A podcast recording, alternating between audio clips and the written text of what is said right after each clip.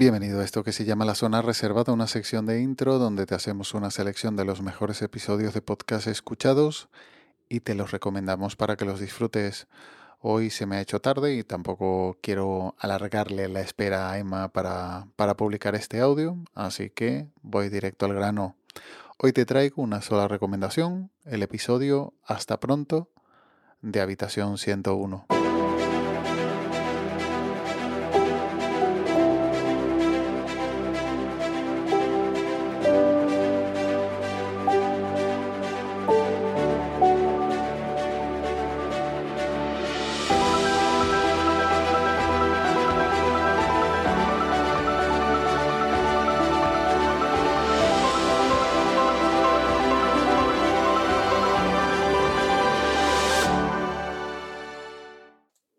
Bienvenidos a la habitación 101. Hoy no hay entradilla habitual, hoy no hay descripción del programa porque hoy tenemos un episodio un poco triste, un poco diferente y un poco especial. Hoy no vengo a hablaros de libros, hoy vengo a compartir con vosotros una decisión que bueno, me ha costado bastante tomar, aunque supongo que el título del podcast os habrá puesto un poco en sobreaviso un episodio no muy alegre, pero el hasta luego del título del episodio era bastante spoiler del contenido. Sara, Green Toes en Twitter, anuncia el cierre de este su podcast, Habitación 101, que junto con el Rincón Criminal de Huchu y el Librorum de Vanessa, pues es uno de mis podcasts de literatura de referencia aunque lo cierre evitando un pod fade que perjudicara la imagen y el por si acaso tuviera ocasión de retomarlo, pues lo deja con este cierre muy bonito.